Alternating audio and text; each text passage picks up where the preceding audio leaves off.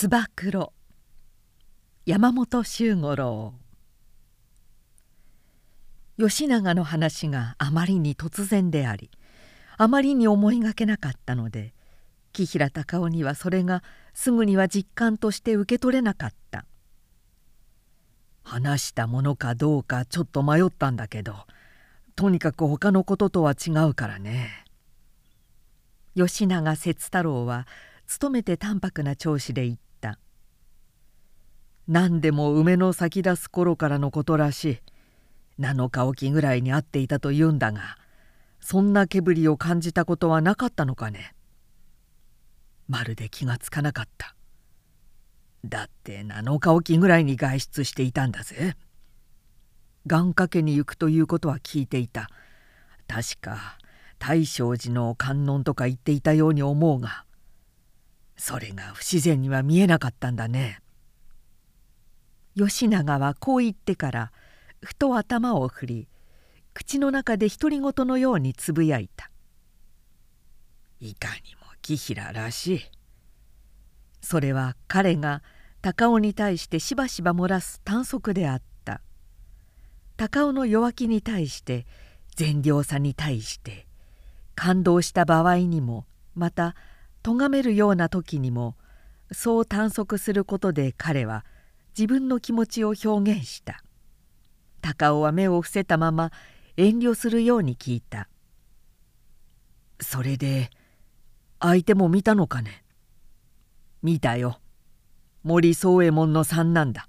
知ってるだろう。森三之助」というと確か江戸へ行った。行かなかったんだな江戸へは。現に俺がこの目で見ているんだから。そこで吉永はちょっと口をつぐんだ。こちらの話すことが高尾をどんなに痛めつけるかどんな苦しみを与えるかは初めから分かっていた。しかし今度のことは下手にいたわったり妥協したりしてはいけない。どんなに残酷であっても傷口の真ん中を切開し腐った部分をきれいにかき出してしまわなければならない。この場合は無情になることが彼に対する友情なのだ。こう思いながら吉永は事務的な口ぶりで言った「痛み亭の者はまだ何も知らない。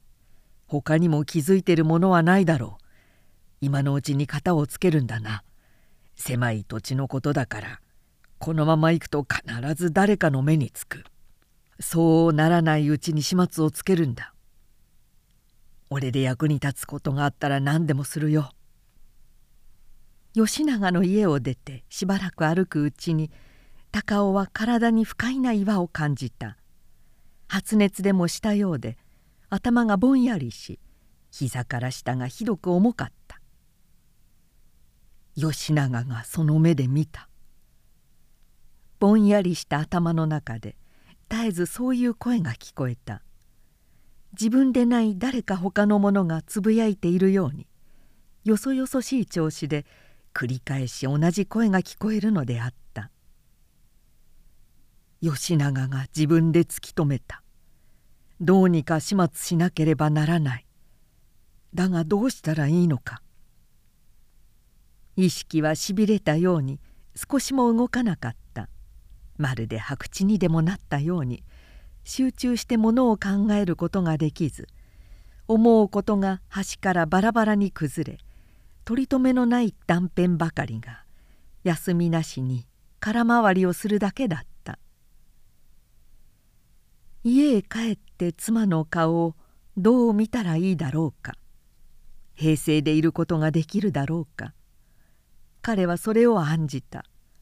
だが思ったより心は穏やかで夕げも平勢の通り大輔と一緒に撮った。妻の様子にも変わったところは見えなかった。かえって明るく元気な風でさえあった。大輔は半月ほど前から自分で食べるようになったがまださじが十分に使えないので顔中を飯粒だらけにし口へ入れるよりこぼす方が多かった。下手に手を出すと怒るのでうまくだましだまし買い添えをしてやるのだが顔についたのを取ったりこぼしたのを拾ったりする妻の様子は若い母親の満足と喜びにあふれているように思えた。寝る前に話そう。高尾はそう思った。あっさり言い出せるような気持ちだったがいざその時になると言い出すことができなかった。役所から持ってきた仕事を机の上に広げ筆を持ったがそのまま机にもたれてぼんやりと時を過ごした。自分では気がつかなかったがその時すでに彼の苦しみが始まっていたのである。それは効き目の緩慢な毒が血管を伝わって徐々に組織を犯すようにじりじりとごくわずかずつ時間の経過につれて広がり蝕み深く傷つけていった。3日ばかりの間に彼は痩せて顔色が悪くなり食事の量も少なくひどい不眠の跡のように目が濁ってきた「お加減でもお悪いのではございませんか?」お市が心配そうに尋ねた「俺か」高尾は妻の方へ振り向いた。それは吉永から話を聞いて5日目の朝のことで彼はちょうど途上の支度を終わったところだった。振り向いて妻を見た時彼の胸のどこかに鋭い痛みが起こった。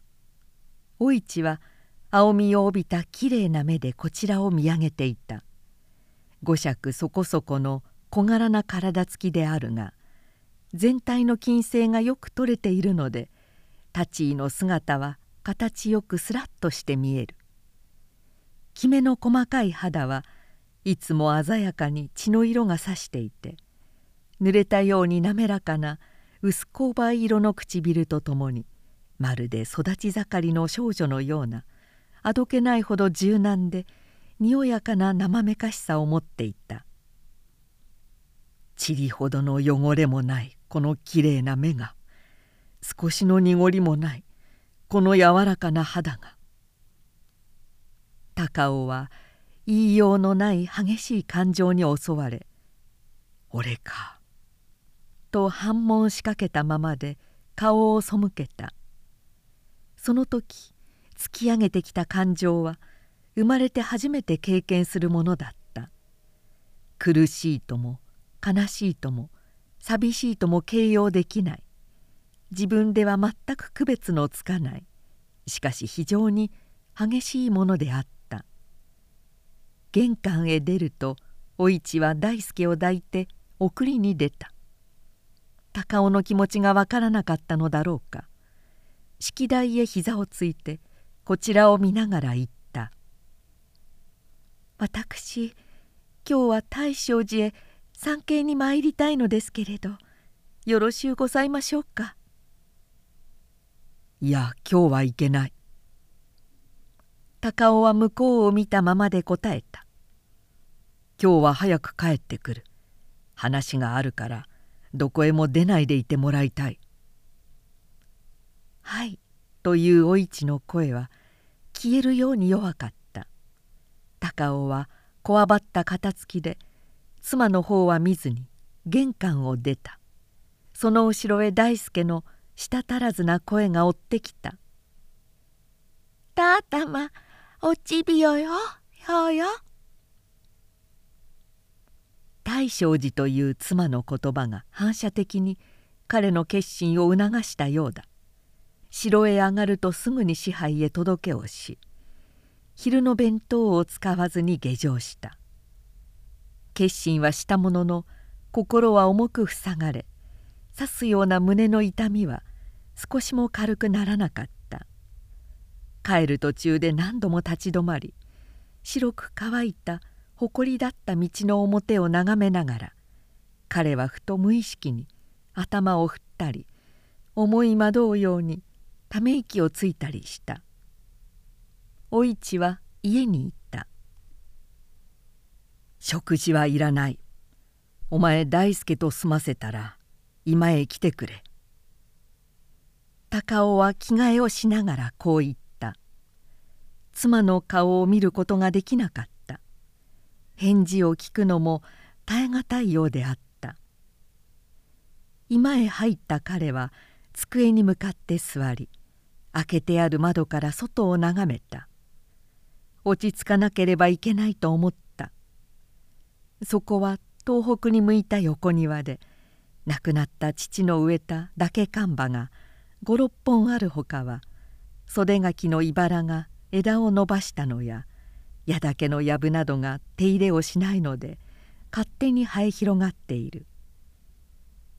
竹看板は寒い土地の木でこんなところでは根付くまいと言われたのだが植えた時から見ると倍以上にも育ち今も若枝にみずみずと柔らかそうな双葉が出そろって春中の日光をキラキラと映していた「おいち市お市」高尾はそっと口の中でつぶやいてそうして机に肘をついて目をつむった。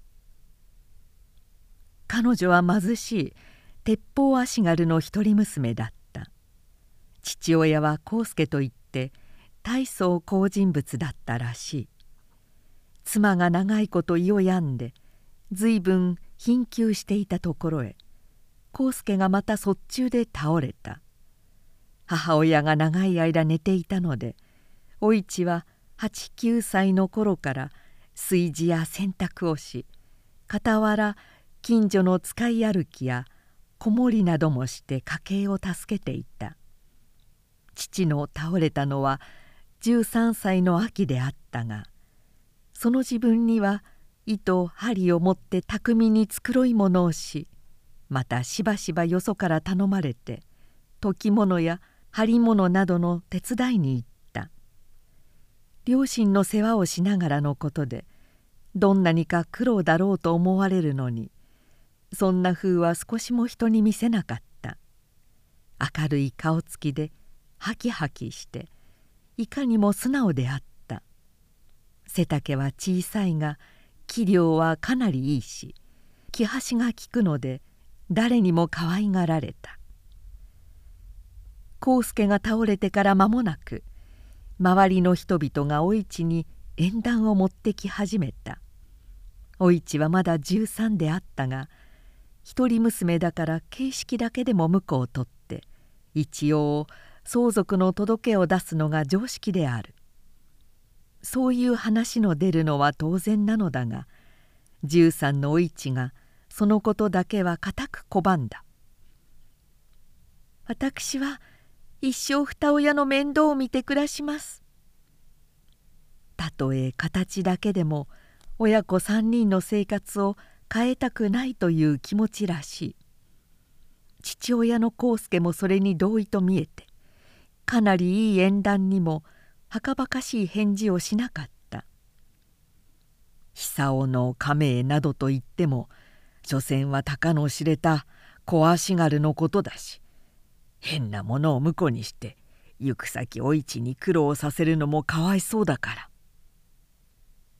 卒中でよく下の回らない康介はそんなふうに言ってどの話をも断った。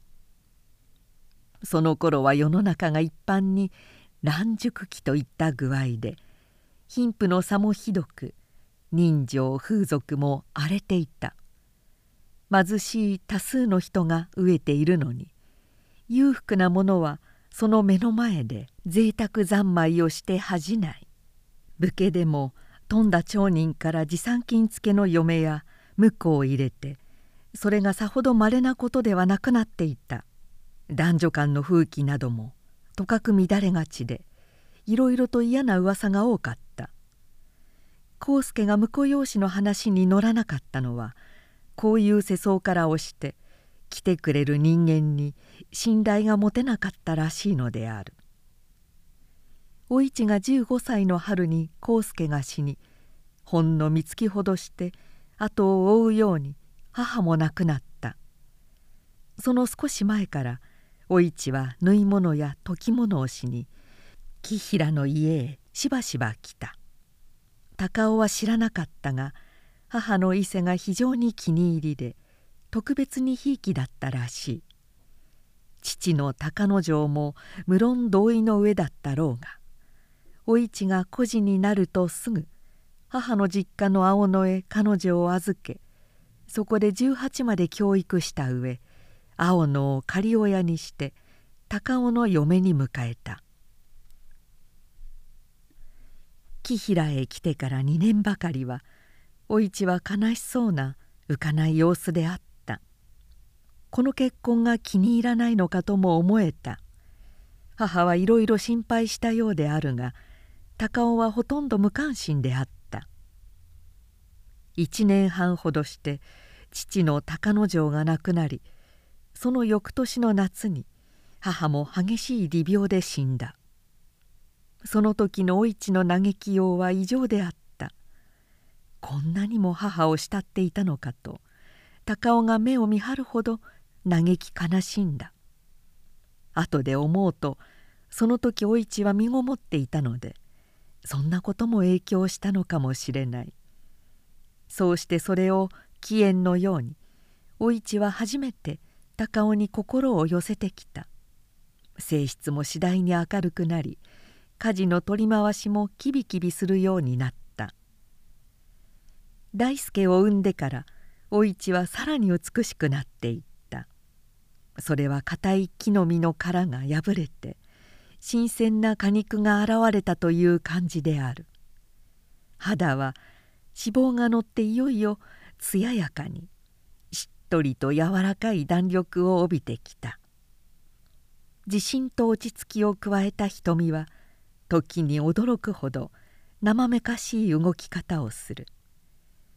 命と若さのあふれるようなみずみずしい妻の姿に高尾は初めて女の美しさを見つけたような気がした「そのお前がお市そのお前が俺の知らないところで」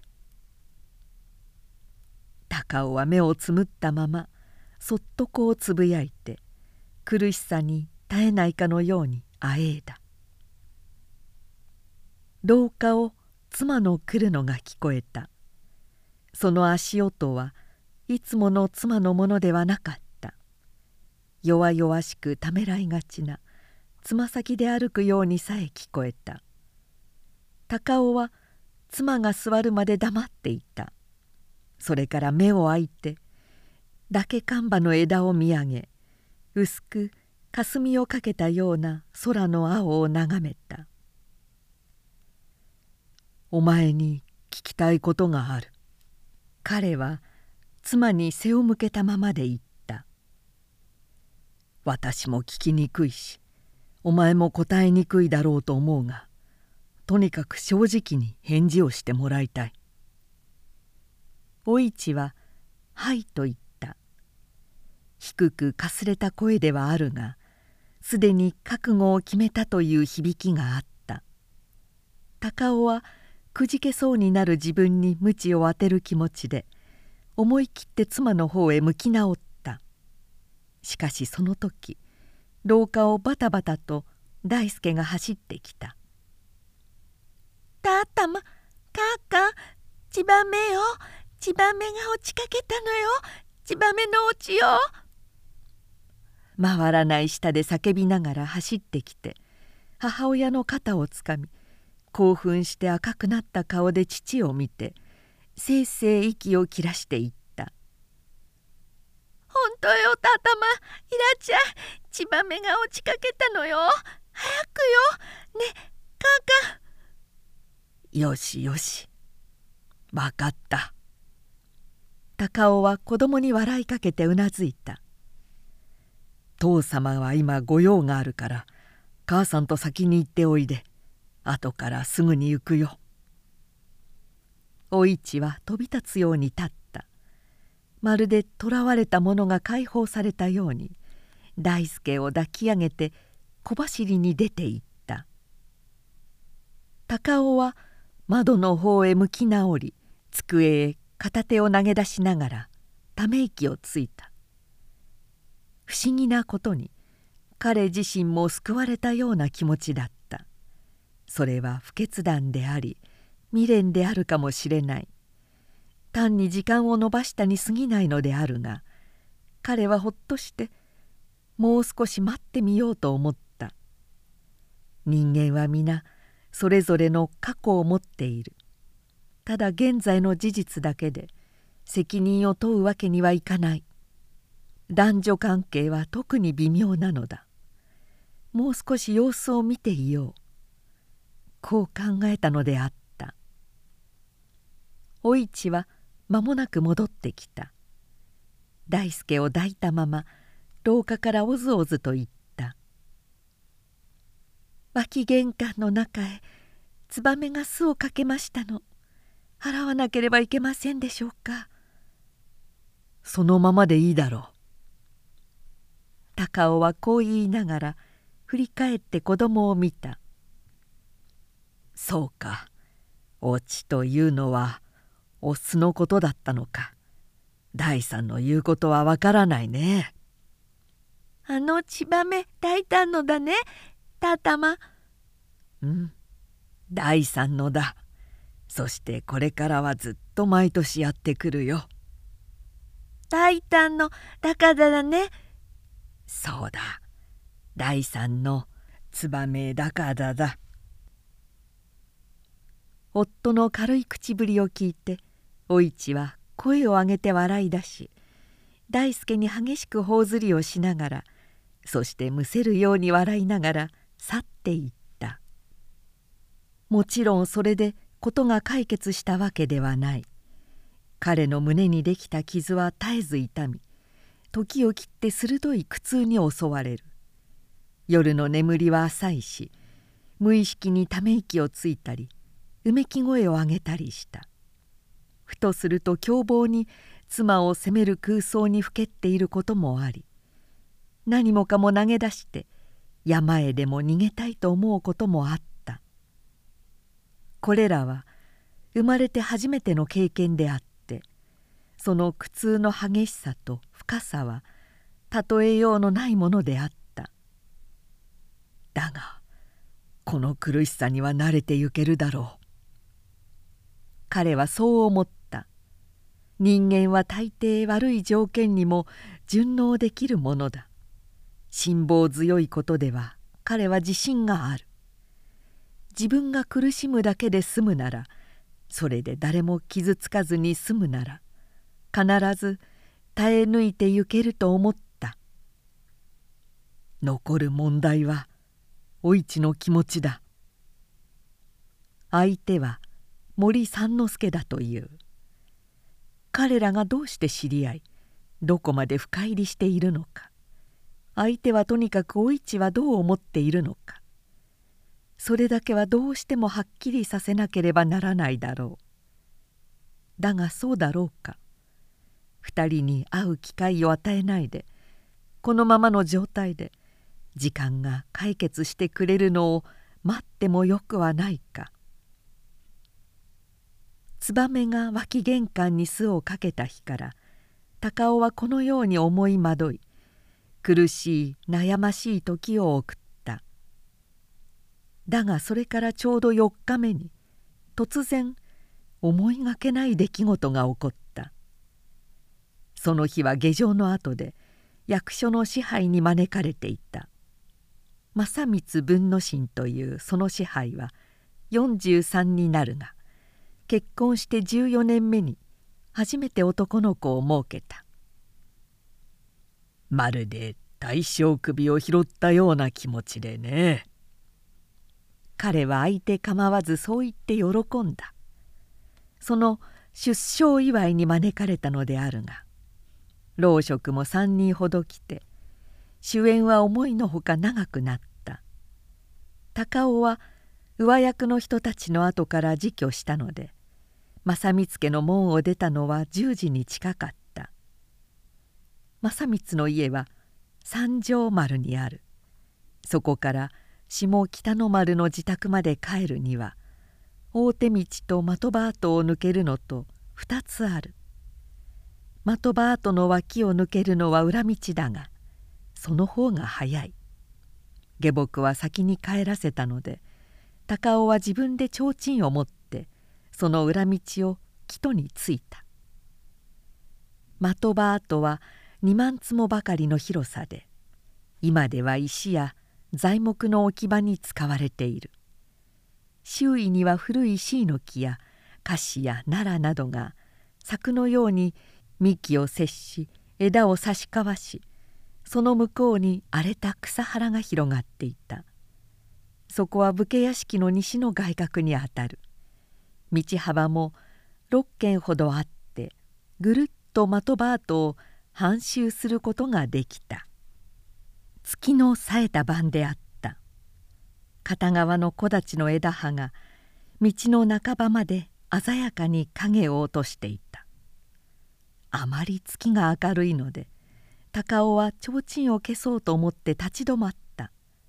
その時後ろに尋常でない物の気配を感じ反射的に振り返るなり「あっ!」と言って持っていた提灯を投げながら彼は横へ飛んだ後ろから裸足でつけてきたらしい覆面をした男の体と頭上へ襲いかかる刀の閃光とが振り返る高尾の目いっぱいにかぶさったのである「何をする？待て!」横っ飛びに道の一方へ避け自分の顔を月の方へ向けて彼は叫んだ「人違いするな木平隆夫だ」男は木立の陰にいた。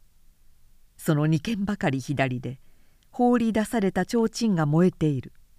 相手は誰とも見当はつかないが覆面しているのと裸足になった足袋の白さとが激しい殺気を漂白するように見えた。人違いではないのだな。名を言え誰だ。高尾は危険を感じて刀を抜いた。その時相手はつぶてのように切り込んできた。少しも声を上げない。息を詰めてほとんど捨て身の動作でシャニムに切り込み切り込みそして切り込んだ。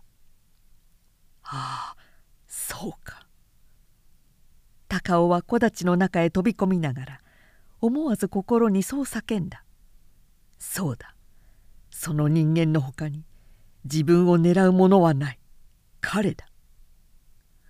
こう思い当たると高尾は突然激しい怒りに襲われた「分かった。森三之助だな」彼がそう叫ぶと相手の体が戦慄するように見えた。高尾は自分の声に自分で闘志をそそられさっと明るい路上へ飛び出した「卑怯者そんなにお市が欲しいならやってみろ。そうむざむざと切られはしないぞ」相手はうめき声を上げた。絶対絶命と思ったらしい。やはり声は出さなかったがまるで逆上したように突っ込んできた。切ってやろう。高尾はそう思った。だが次の刹那に相手が激しくのめって転倒した。どこか骨を打つような音が聞こえ刀が手から飛んだ。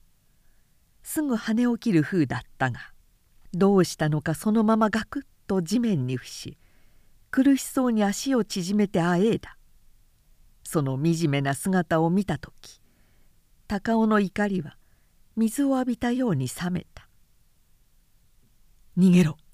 今なら逃げられるぞ」高尾は刀を持ったまま走り出した。木平高尾の弱気は知らないものはなかった。吉永節太郎とはごく幼い頃から誰よりも親しく付き合い互いに深く信頼し合っていたがその吉永でさえ彼の弱気にはしばしば勘を立てた。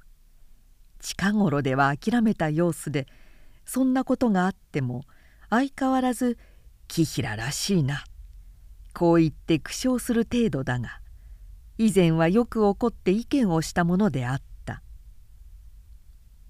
的場跡から家へ帰った時彼はもうすっかり落ち着いていた。むしろ異常な興奮の後のしらじらと悲しいような気持ちであった。けれども着替えをした時脱いだものを畳んでいたお市が「あっ」と低く叫ぶのを聞き何気なく振り返ってお市の手にある袴を見た刹那に再び怒りがこみ上げてきた。袴の腰下が横に一尺ばかり切れていたのである。高尾はやや乱暴に着物も取って広げてみた。着物もその部分が切れていた。なんというやつだ。高尾は激しい怒りのために息が詰まりそうだった。お市も震えていた。およそ事情を察したのだろう。広げた袴の上へ手をついて神戸を垂れたまま震えていた「俺は闇討ちをかけられた。誰が闇討ちを仕掛けたかお前には分かってるはずだお市」彼はこう言ってそこへ座った「お前は今夜のことも知っていたのではないか」お市はうなだれたまま神戸を振った「正直に言え。正光から帰る途中にやるとお前は森から聞いていたのではないのか」高尾の声は激しかった。お市はその声に打ち伏せられるかのように「うっ」と声を上げて前へのめった。前のめりに倒れると片方の腕がぐらっと力なく投げ出されてそのまま動かなくなった「お市お市!」彼はすり寄って呼んだ。妻の顔は血の気を失ってこわばり固く歯を食いしばっていた。悶絶したのであった。高尾は茶碗に水を汲んできて妻を抱き起こして食いしばった歯の間から口の中へ注ぎ入れてやった息を吹き返したお市はようやく身を起こしたものの正しく座ることができないと見え両手を畳についてそれでも不安定に半身をぐらぐらさせていた。今夜は聞かなければならない。どうして彼と知り合ったのだ。二人はどんな関係になっているんだ。正直に言ってくれ。お市は荒く息をついていた。だが悶絶するほどの苦しみを経て覚悟は決まったのだろう。低くかすれたうつろな声で途切れ途切れに言い始めた「あの方に松葉屋の飴を差し上げました。それから米屋のおまんじゅうも。何を言い出すのかと思ったがそれがお市の告白の最初の言葉であった。あの方はご三男でその上他のご兄弟とはお母様が違うのです。あの方は皆さんとは別に育てられ下男たちと同じ長屋に一人で寝起きしていらっしゃいました。あの方はいつも一人で寂しそうに悲しそうに窓から外を眺めておいででした。森三之助が宗右衛門の承服の子だということはお市は森家の可否から聞いた。その頃13になっていたお市は前に記したような事情で森家もしばしば頼まれ者で行くうち三之助の不幸な身の上を知ったのである。お市は彼が哀れでたまらなかった。彼は小遣いなどはもらえないで自分にあてがわれたその長屋の人まで何かの写し物をしていたりぼんやりと窓から外を眺めたりしていた。あの方がどんなに寂しく悲しい気持ちでいらっしゃるか私にはよくわかりました。私も貧しく苦しいつらい暮らしをしていましたから。あの方がどんなに不幸でいらっしゃるか私には自分のことのように分かりましたの。不幸を経験したものでなければ不幸の本当の味はわからない。お市は彼の上に自分の哀れさを見た。慰めてやらずにはいられなくなった。そしてある日お市は乏しい銭で松葉屋の飴を買って彼にやった「あの方は初めての時はそんなものはいらないと言って怒ったように脇へ向いてしまいました。あの方はからかわれたと思ったそうですの。あの方が19私が13の時でございました。3度まで彼は受け取らなかった。3度目にはお市は泣いて帰った。そして4度目に初めて三之助はお市の贈り物を取った「これではあべこべだね。でももらうよ。ありがとう」彼はそう言って泣くような笑い顔をした。そしてこっちの気持ちが分かったのだろう。それからはいつもお市の持ってゆくものを喜んで受け取った。こちらの境遇が境遇なので無論そういつもというわけにはいかなかった。だがお市は身を詰めるようにして小さい知恵を絞ってできるだけ彼を慰めることに努めた。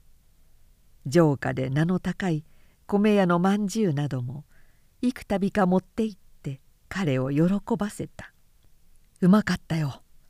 話には聞いていたが食べるのは初めてだ。やっぱり評判だけのことはあるね。ありがとう」初めてそのまんじゅうを食べた時の三之助のうれしそうな顔はお市には長く忘れることができなかった。高尾の母の取りなしで青野へ引き取られてからお市はもう三之助を訪ねることはできなかった。新しい生活を身につけることでいっぱいだったし時の経つうちに自然と忘れていった。そうしてお市は紀平家の嫁になったのである。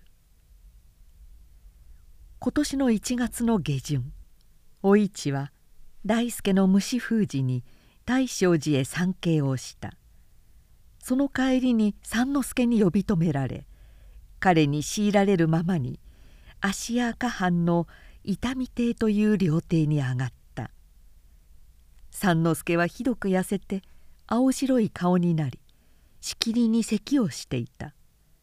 彼は初めから興奮して落ち着かない様子だったが座って間もなく思い詰めたような表情で意外なことを言い出した「私は今では逃亡者なんです」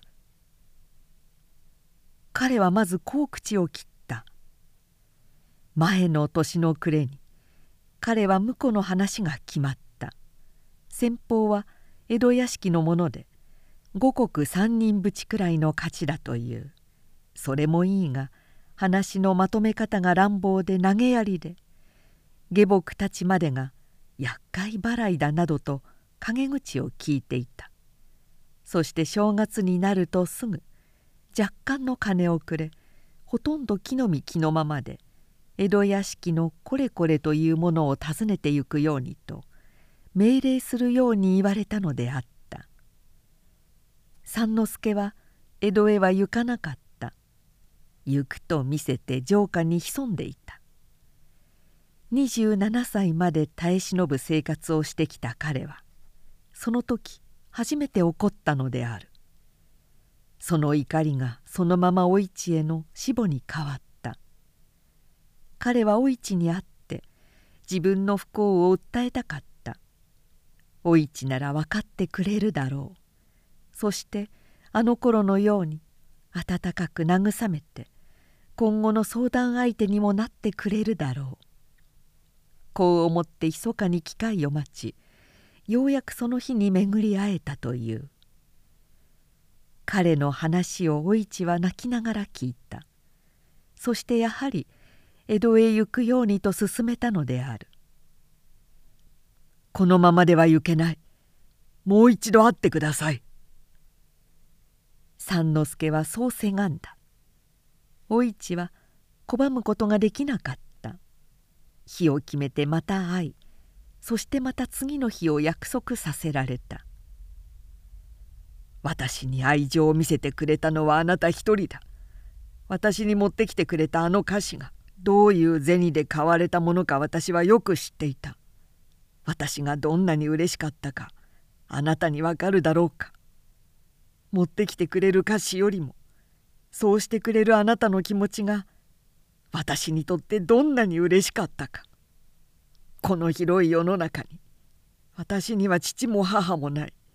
兄弟も友達もない。私にはあなただけだ。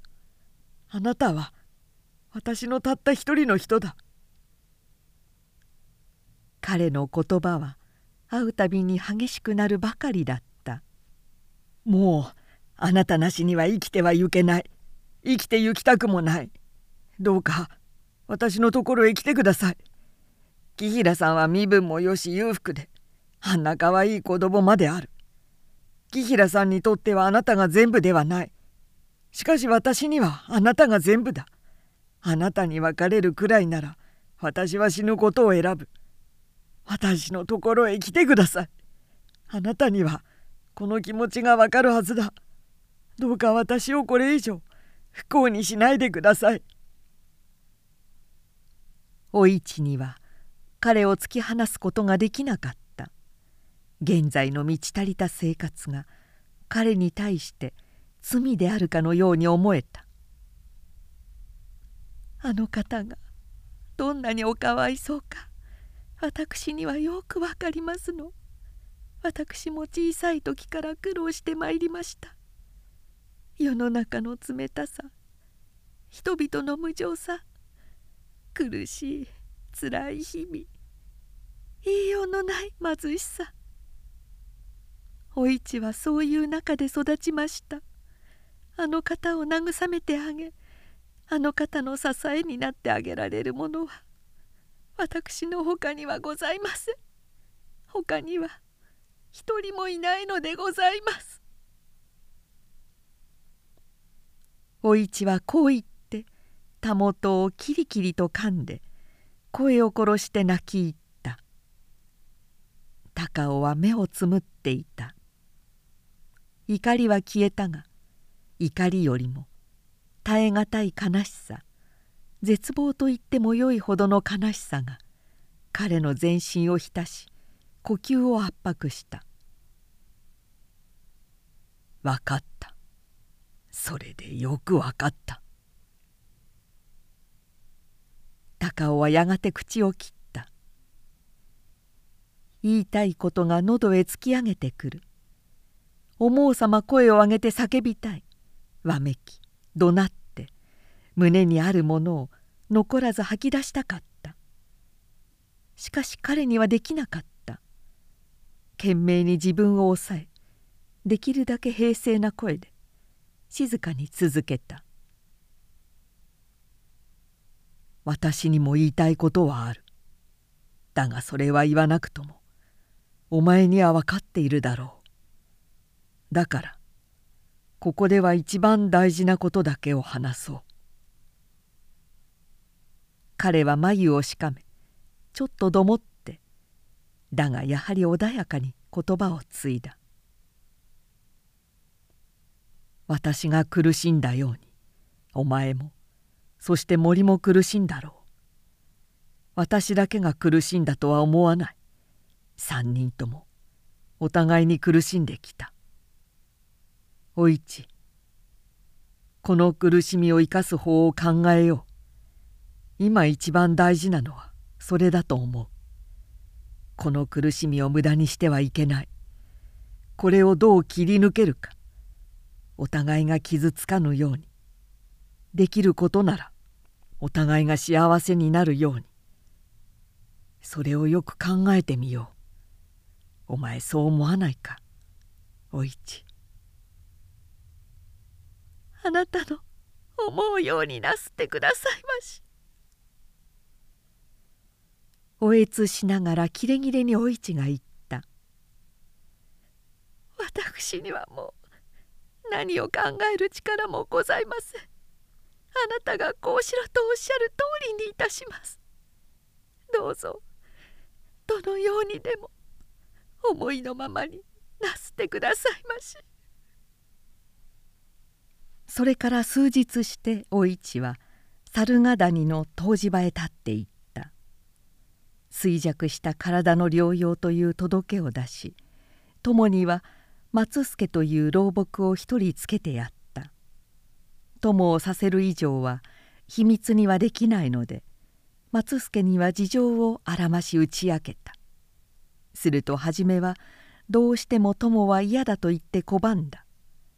彼は「父の代からもう34年も木平に勤めている一徹で頑固で人付き合いは悪いが正直ないつもむっと膨れているような老人だった。さような不定に加担するようなことはお断り申します。私には務まりません。不定に加担するなどという強い表現はいかにも彼らしかった。高尾は彼に頭を下げた。いきさつの複雑さと周囲の者に不信を持たせないためには木平家に最も古くからいて親族や知友にも信用されている松助に友をしてもらうよりほかにない。もしこの内情が漏れたら木平の家がどうなるかわからないのだから。こう言って頼んだ。長生きをすると恥が多いと申します。こんなお役を務めようとは夢にも思いませんでした。松助は悔しそうに涙をこぼした。猿ヶ谷は城下から東北へ十里ほど行った。林藩の領内にある。山の中の湯治場で。5種類の入れ湯が湧くので名高く。随分遠くから。病気療養の客が来る。しかし多量のことだから。この藩の武家で行く者はごくまれである。雑多な客が絶えず出入りすること。家中の者に見つかる危険の少ないこと。そういう点で高尾はそこを選んだのであった。お市が立ってから3日ほどして高尾はその報告をしに吉永へ行った「療養で湯治にあったそうだね。聞いたよ」節太郎は機嫌よくそう言った。そして慰めるつもりだろうすぐに酒の支度をさせて杯を交わしながら高尾の話を聞いた初めは機嫌が良かったけれども聞いているうちに吉永は難しい顔になりしまいには怒ったように高尾を睨んだ「では森も一緒に猿ヶ谷へ行ったのか?」彼には今お市が必要なんだ。では木平には必要ではないというのか。今度のことは誰が悪いのでもない。高尾は目を伏せて低い声で言った。ただ不運な巡り合わせだったんだ。誰にも責任はないし誰を不幸にもしたくない。俺の考えたことはそれだけだ。吉永はそっぽを向いた。いかにも不服そうである。そしてそっぽを向いたままどういうふうに解決するつもりかと聞いた。二人は猿ヶ谷に一年いてもらう。高尾はこう答えた「その間に生活の手づるが見つかるだろう。見つからない場合にも一年経ったら俺はお市が病死したという届けをする。二人は二人の生活を始め俺は俺でできるなら新しい生活を始めようと思う。やりきれないなそういう話は。吉永は突っ返すように言った。そこまで行くともう弱気とか善良などという沙汰ではないね。むしろ不得意だし人間を侮辱するものだ。森が男ならそういう恩恵には耐えられなくなるぜ。吉永なら他に手段があるかね。森とは決闘するか追っ払うかだ。妻はきれいに許すか離別するかだ。それがお互いを尊重することなんだ。俺には自分にできることしかできない。高尾は自分に言うように言った「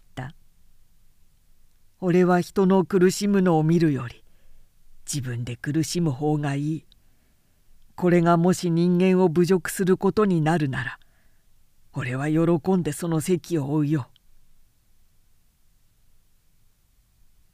日が経っていった。月に一度ずつ猿ヶ谷から松助が来る。表向きは療養の経過を知らせるという意味で。その時二人に変わったことがあれば聞きこちらからは滞在雑費を渡すのである。だが二人には変わったことはないと見え松助は何も言わず高尾もそれには触れなかった。松助は来ると一夜泊まってまたむっとした顔で戻っていった。大輔はお市の立っていった日からぷつっと母を呼ばなくなった。亡くなった母の実家の青野では実際の内情はもちろん知らなかったが高尾が不自由だろうというので青野の登園にあたるものを手伝いに起こした。勝江という名で26歳になり一度結婚したが不縁になって戻ったのだという。それにしては少しも暗い影のない開放的なひどく明るい性質で一日中どこかしらで笑い声の聞こえないことはないというふうだった「大さんさあおばさんに飲んなさい。お馬どうどうしましょう。ほら走るわよ」。四つん這いになって大輔を背中に乗せてバタバタ騒ぐ。来る早々からそんな具合で大輔もたちまち懐いていった。時は経っていったが高尾の昇進は少しも軽くならなかった。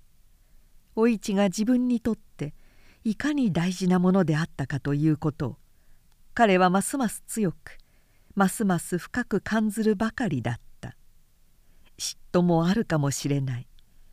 確かに森とお市を一つにした想像は呼吸を止められ胸を押しつぶされるような苦しさだった。心理的であるよりもはるかに直接な肉体的な苦悶であった。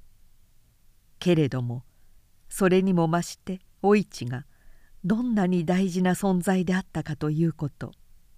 彼女が自分を去ってから「それが分かったこと。そうしてそれほど大事であったお市を自分がなおさりにしてきたことなどこういう思いがいつも頭を離れず取り返しがたい罪のように彼を苦しめた。もっと愛さなければいけなかった。もっと愛情といたわりがなければいけなかった。彼は時々そのように一人つぶやいた。そうすればあの男に会ってもあんなに気持ちを動かされはしなかったかもしれない。お市の心を俺の愛といたわりでいっぱいにしていたとしたら悪いのは俺だ。俺はめくらでバカだった。しばしば彼は夜半に起きて暗い庭の中を歩き回ったり腰掛けによって何を思うともなくじっと動かずに長い時間を過ごしたりした。雨のない暑い夏が過ぎていった。ある日の午後大輔の部屋をのぞくと勝江と一緒に昼寝をしていた。勝江は上半身を大輔の方へ向け下半身を仰向けにしていた。裾が乱れて水色の双野の絡まった太ももがあらわに見えた。たくましいくらい成熟した。コリコリと張り切った豊かな桃であった。けれども肌の色は驚くほど黒かった。高尾はすぐに目をそらしてそこを去った。今見たものは少しも彼をそそらなかったがその印象は新しい苦痛を与えた。いくらか野蛮な勝江の太ももは全く違うお市の体の記憶を呼び覚ました。お市の肌はもっと美しかった。白くて滑らかでしっとりと柔らかでそして吸い付くような弾力があった。しかし彼はそれを目で見たことはなかった。感じとして記憶に残っているがお市は自分の妻であった。いつも自分のそばにいた。いつでもその声を聞くことができたしその姿は手の届くところにあった。そうだ。お市はそのように自分の近くにいたんだ。この手はお市を抱きこの肌はお市の肌に触れたんだ。だが果たして本当に彼女を抱き本当に肌と肌を触れたろうか。そうではなかった。自分はお市を本当には見もせず抱きもせず肌を触れもしなかった。風が林を吹き抜ける時木々の幹や枝葉の表をかすめるようにただ彼女の表面をかすめたに過ぎない。そうだ。俺はお市というものを知らない。4年も一緒に夫婦でいて俺はお市を少しも知ってはいないのだ。高尾はその日は夕げを取らなかった。ある日勝江が大輔のいない時に言った「不思議でございますわね。大さん少しもお母様のことをおっしゃいませんわ。お母様はどこって聞きますと嫌な顔なさいますの。そして他のことに話をそらしてしまうんですの。親に早く別れる子は親を慕わないと申しますけれどもしやお母様のご病気がお悪いのじゃございませんかしら。悪意のないことは言うまでもない。結婚に失敗してもさして苦にしない。サバサバと割り切った性質なので。感じたままを言ったのではあろうが高尾には胸を刺されるほど痛い言葉だった。彼は叫びたい衝動をかろうじて抑えそこを立ちながら愛願するように言った「どうか母親のことは言わないでください。できるなら母親を忘れるようにしてやってください。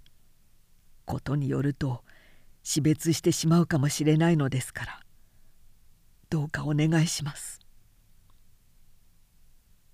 高尾はなるべく大輔を見ないようにした。お市が去った日から大輔はぷつっと母の名を口にしなくなった。それは知っていたけれどもまだがんぜない年のことでもあるし周りに人が多いので気が紛れているのだろうと思った。母を恋慕われるよりいいので格別気に留めてはいなかった。それだけ余計に勝江の言葉に参ったのである。母のことを聞かれると話をそらすとか嫌な顔をするという。それは母の去った理由を感づいているのではないか。療養に行ったのではなくもう帰ってこないということを本能的に気づいているのではないか。親に早く別れる子は親を慕わない。彼も耳にした言葉ではあるが現実に自分の子に当てて考えたことはなかった。しかし勝江の目にはそれが分かったのだ。意識的であるか本能的であるかともかく大輔がそんな幼い年で母のことに触れるのを避けようとするのはもう母には会えないと知っているために違いない。そう思うと高尾には大輔を見ることができなかった。大輔が一人で遊んでいる姿など目につくと胸がキリキリとなるようで思わず顔を背けずにはいられなかった。そしていつも勝江に向かって「大輔を見てやってください。他のことは何も構わないでいいのです。大輔の世話だけしてくれればいいのですから。どうかなるべくあれのそばを離れないでください」少しくどいほどこう繰り返し頼んだ。本当はそんなに言う必要はなかったであろう。勝栄はいつも大輔につききりだった。お市はしなかったが夜は抱いて寝るらしい。大輔を背に乗せて馬の真似をするとか庭で砂いたずらとか鬼ごっこやかくれんぼをするとか自分が子供のように面白がって先立ちになって遊ぶ。しばしば芦屋川や亀岡山などへも連れて行く様子で「大胆も大きくなったや。泳げゆね」などと高尾のところへ突然やってきて言うことがあった。彼が途上する時玄関へ送って出ると「たあたまご長美容予中」という。春の頃は「ごちびよよよよだったご祝備よろしゅうこの家中の決まった挨拶であるが舌が少しずつ回り始めたのだろう勝江と脇玄関で話すのを聞いても「あのちばめおばたんちばめだね」などとかなりはっきり言うようになった「あれ大胆のよ大胆のちばめね小呼ぶの転ぶのよ。あら、ツバメが転ぶの？大さん。うん、転ぶの。本当よ。転んで頭痛い痛いってここぶつけて。ある日、こんな問答も聞こえた。大さん、あれがツバメのお母様よ。不用意に言ったものだろう。ふっと声が絶えた。それから大輔が怒ったように言ったちばめガーカンないよ秋にかかる自分高尾はしきりに家康の言葉をそっとつぶやくことが多くなった。人の一生は重荷を負うて遠き道を行くがごとし急ぐべからず。少年時代に鵜呑みに覚えたのだが今口にしてみると深い慰めを感じることができた。森三之助もお市も重い苦しい荷を背負っている。小さい大輔でさえすでに心の中で重荷を負っているのだ。急ぐべからず。彼は夜半の雨の音を聞きながらじっと目をつむってつぶやくのであった。みんなが重い荷を負っている。境遇や性格によって差はあるが人間は皆それぞれ何かしら重荷を負っている。生きてゆくということはそういうものなんだ。そして道は遠い。互いに助け合い力を貸し合ってゆかなければならない。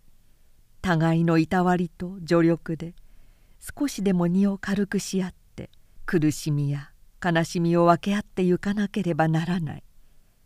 自分の荷を軽くすることはそれだけ他人の荷を重くすることになるだろう。道は遠く生きることは苦しい。自分だけの苦しみや悲しみに溺れていてはならない。高尾はこう思うようになりお市を失った苦痛からごく徐々にではあるが少しずつ立ち直ってゆけるように思えた。9月になって間もなく吉永節太郎から夕食に招かれた。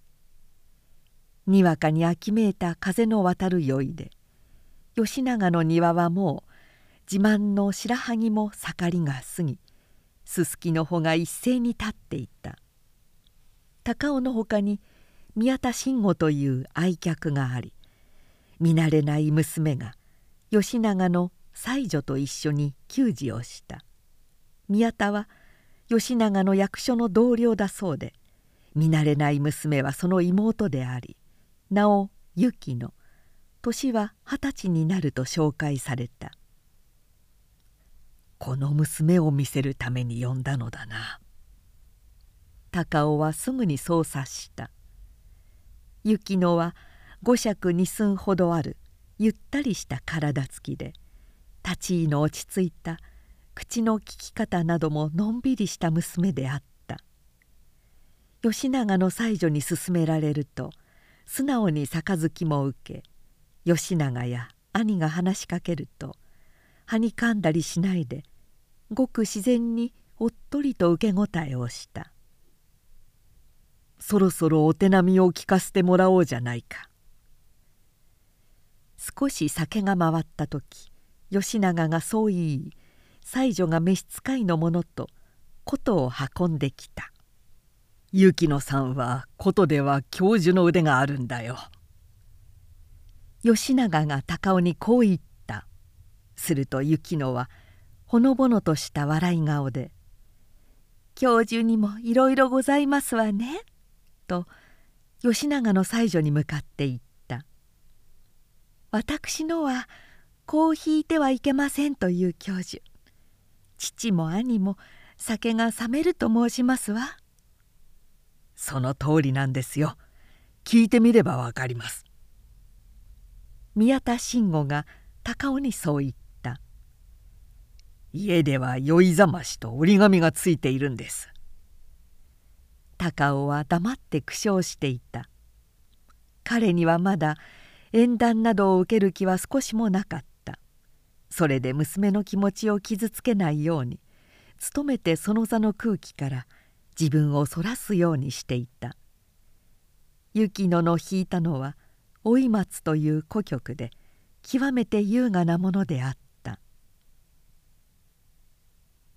彼女のことが終わるのとほとんど同時に高尾の自宅から使いがあった。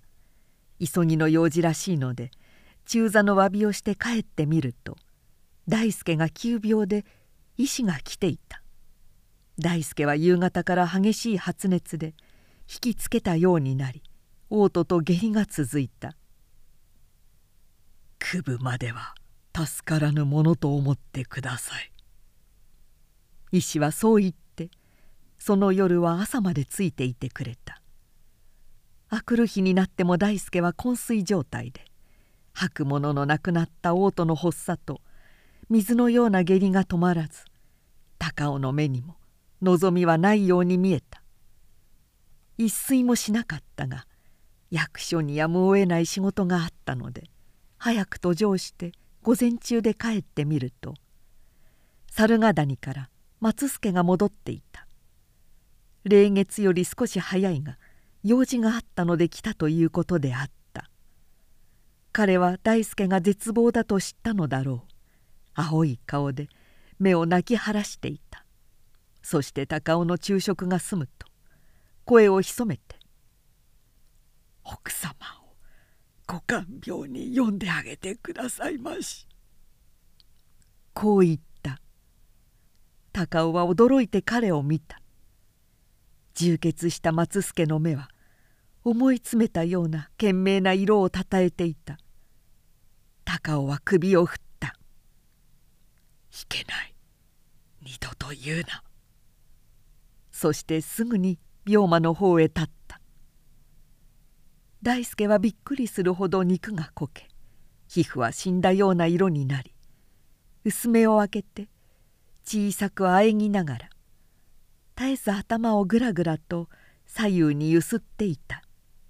勝江も夕べから眠っていないので自分が変わるからと言って寝に行かせ彼は一人で子供の枕元に座った「ちばめをただまちばめのおちよ」大輔は昨夜からしきりに同じ上言を言った「痛い痛いって大胆のちばめね。こう呼んでいたいって本当よ。ね。ただまちばめ。どこへも行かないね。ちばめ。行っちゃいや。大胆のちばめいんちゃんやよやよ。高尾は歯を食いしばった「重荷をって遠き道を」彼は目をつむって「大輔死ぬな」と心の中で叫んだ「生きてくれ。生きてくれ。戦うんだ。死ぬな。石にかじりついても生きるんだ。苦しいだろうが頑張れ」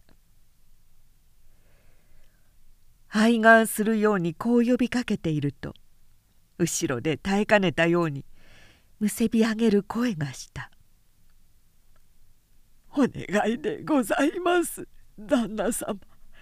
じいが一生のお願いでございまする」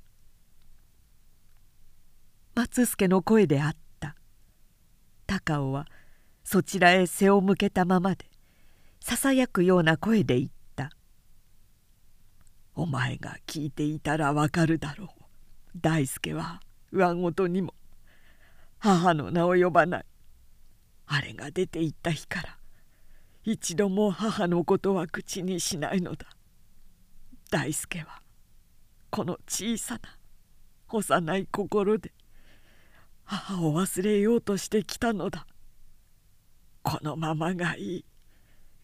ここであれを呼ぶことは大輔をも含めて4人がもう一度苦しむことになる。そこを押してお願い申すのでございます。一生のお願いでございます松助は混沌しながら言った。そしてこれは奥様を呼び戻していただくことはいつかはじいからお願い申さなければならないことで。ございます」高尾は静かに振り返った。松助の言う意味がちょっとわからなかったのである。あれを呼び戻すって。初めにお供を仰せつかった時じいが何と申し上げたかお忘れではございますま。召使いの身で不定の加担はできませぬなどと申しました。何にも知らず愚か者の一途な気持ちからただもう前後もなく申し上げたのでございます。何も知らないとはどういうことだ。まるで違うのです。奥様には不定などはございません。じいは204日もお付き申していてこの目でずっと見てまいりました。奥様には決して不定などはないのでございます。松助何を言い出すのだ？お聞きくださいまし旦那様。私の申すことをどうぞお聞きくださいまし。松助はとつとつとした口ぶりで話し出した。片手で自分の膝をつかみ片手で涙を拭きながら。高尾は聞きたくなかった。叱りつけようとさえしたが松助がのっけに森三之助が渋滞であって余命幾ばくもないと言い出すのを聞くとつい知らず話に引き入れられた。森三之助は数年前から肺を病んでいた。自分でも気づかなかったがあの夜高尾に闇討ちを仕掛けて転倒した時不意に滑血したという。高尾が去ってから四半時も動くことができず這うようにして宿所へ帰った。猿ヶ谷へはお市に7日ほど遅れて行ったが着くとすぐまた滑血しそのまま寝たきりになったそうである。お市は三之助とはずっと離れた部屋で寝起きをした。三之助の部屋にいる時は必ず障子を開けておいた。宿帳にはもちろん偽名であるが兄弟と書いてそれが宿の者に少しも疑われずに来た。紀平とはっきり縁が切れるまではそれが当然だろう。松助はそう思っていた。その前にもし不親身な様子でもあったら容赦なく面ばしてやるつもりでさえいた。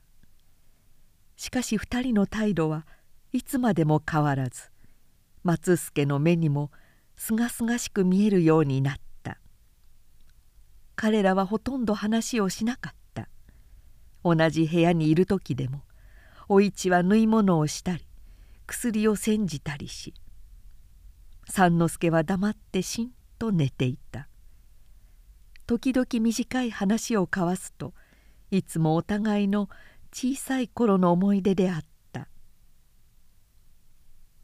そしてつい先夜のことですが森様は奥様がお部屋へ去られてから私をお呼びになって泣きながらこのようにお話しなさいました。松助はうめくような声で言った。三之助は自分とお市との関係を語ったのである。それは高尾がお市から聞いたのと同じもので彼は自分が諸子であることも打ち明けた。江戸へ養子に行くことに決まり行く前に一目だけ会いたいと思い会うと一度では済まず二度三度と重なるうちに今度は離れることができなくなったいきさつそれも隠さずに語った。高尾の計らいで猿ヶ谷へ来てお市と二人になった時自分はすぐに気がついた。自分の気持ちは恋ではなかった。母のように姉のように慕っていたのである。愛情というものを知らなかった自分にお市が初めてこの世でたった一人愛情を示してくれた。生まれて初めて愛情の甘やかさを知り広やかな心の喜びを知った。そうしていかなる犠牲を払ってもお市を奪い取りたいと思ったのである。だがいざ望み通り二人だけになった時自分にはお市の手に触れることもできなかった。三之助はこう言ったということだ「お市殿は自分には母親であり姉である。お市殿の気持ちも恋ではない。母が子を姉が弟をいたわりかばう愛情に過ぎない。ここへ来てから二百幾十日お市殿の行き届いた解放を受けて自分は初めて人間らしい安らかな心温まる日を過ごした。初めて生まれてきた甲斐があったと思った。森様はこう言ってお泣きなされました。医者も言う通り自分はせいぜい今年いっぱいの寿命だろう。お市殿は潔白だ。あの人は昔から自分の哀れさに同情していた。無法な懇願を拒むことができなかったほど深く親身に同情していてくれたのだ。不定な気持ちなどはちりほどもなかった。あの人の潔白は神仏を証に立ててもよい。あの人を頼む。自分が死んだら木平家へ戻れるようにしてくれ。あの人を不幸にしないように。この通りだ。森様は机の上に顔を伏せて泣きながらこのじいに頭を下げてお頼みなされたのでござりまする。高尾は素直に感動して聞いた。三之助の執着は闇討ちをかけるほど激しいものであった。それがいざ許されてみると恋ではなかったという。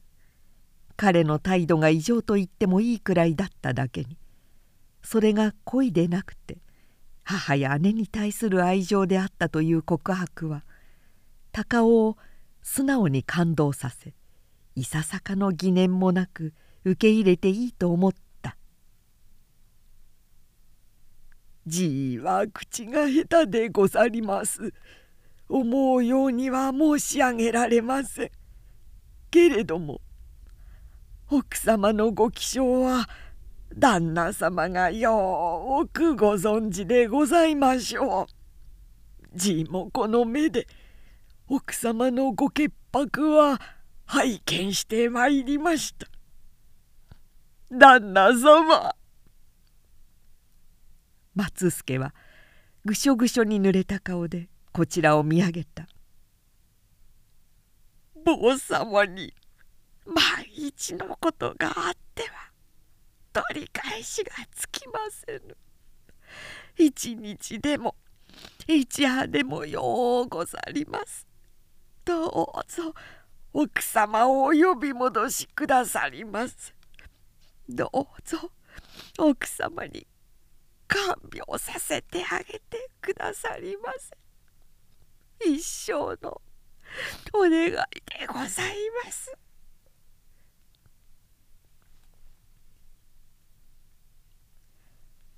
高尾はしばらく黙っていたがやがて低い声でしかしきっぱりと答えた。俺たちは苦しんだ。俺もお市も森もお互いに苦しんだ。その苦しみを無駄にしないようにと思ってああいう方法をとってみた。それはまだ終わってはいない。二人の潔白は信じるがそのことにはっきり区切りがつくまではお市の戻ることは許せない。そうしてさらに低くつぶやくように言った「その時が来たら俺が迎えに行こう」もし助かったら大輔を連れて猿ヶ谷へ帰ってもこの病気のことは決して言うな。固く申しつけたぞ。四五日して吉永が来た。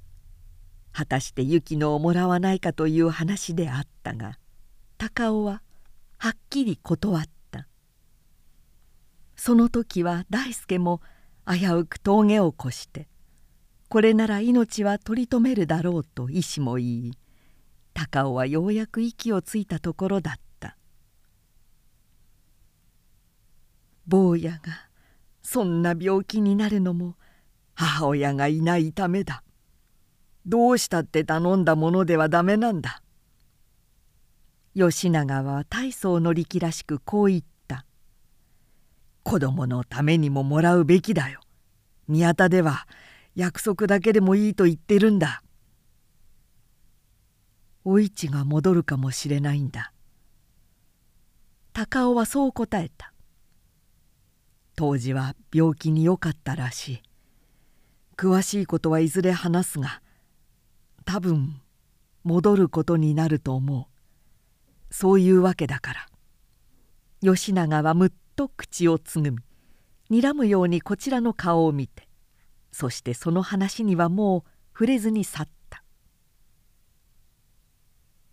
それから七八日たったある朝大輔が何かひどくむずかっているので高尾は途上の支度を手早くして行ってみた。勝江が懸命になだめているが彼はべそをかいて足をバタバタさせて何かせがんでいった「ツバメを見るんだとおっしゃって聞かないんですの。まだ起きたりなすってはいけませんのに」よしよし。そのくらいならいいだろう。元気な暴れようを見て高尾はそそられるような気持ちになりヤグをはねて大輔に手を伸ばした。玄関ぐらいならねさあ抱っこして。おおこれは重くなった。大さんまた重くなったぞ。大胆重たい。重たいね。勝江が背中を薄いヤギでくるんだ重たい。重たい。キーキが良くなったから重たい。重たい。さあ行ってツバメにおはようしよう。ツバメもね大さんおはようって言うよ。おはようって。ツバメはもういませんですよ。後ろから勝江がそう言った。23日前からいなくなりましたの。もう南へ帰ったのでございますわ。高尾ははっとした。ツバメは去ったという。上ごとにまで言っていた大輔のツバメが「どったの？たたまツバメどったの?」うん。ツバメはね。当惑しながら高尾は脇玄関へ出て行った差し掛けの梁に巣はあるがそこはひっそりとして見ただけでも住む主のいなくなったことがわかる。大輔はべそをかいてツバメがいないと泣き声を上げ父親の腕の中で身もだえをした「ツバメはね大輔よくお聞き。ツバメは寒くなると暖かいお国へ帰るんだよ。あっちの遠いお国へね」高尾はこの頬へ頬を寄せながら言った。そして春になってこっちが暖かくなるとまた第三のお家へ帰ってくる。第三が4つになるとツバメはちゃんと帰ってくるんだよ。ツバメまた？来るの？また？ああちゃんと帰ってくるよ。高尾の胸に熱い湯のようなものがあふれてきた。彼はほとんど涙ぐみながら大輔に向かってささやくように言った「暖かくなればねツバメも帰ってくるし第三の母さんも帰ってくる。もう少しの我慢だよ。冬を越して。春になれば」第三が偉かったからね。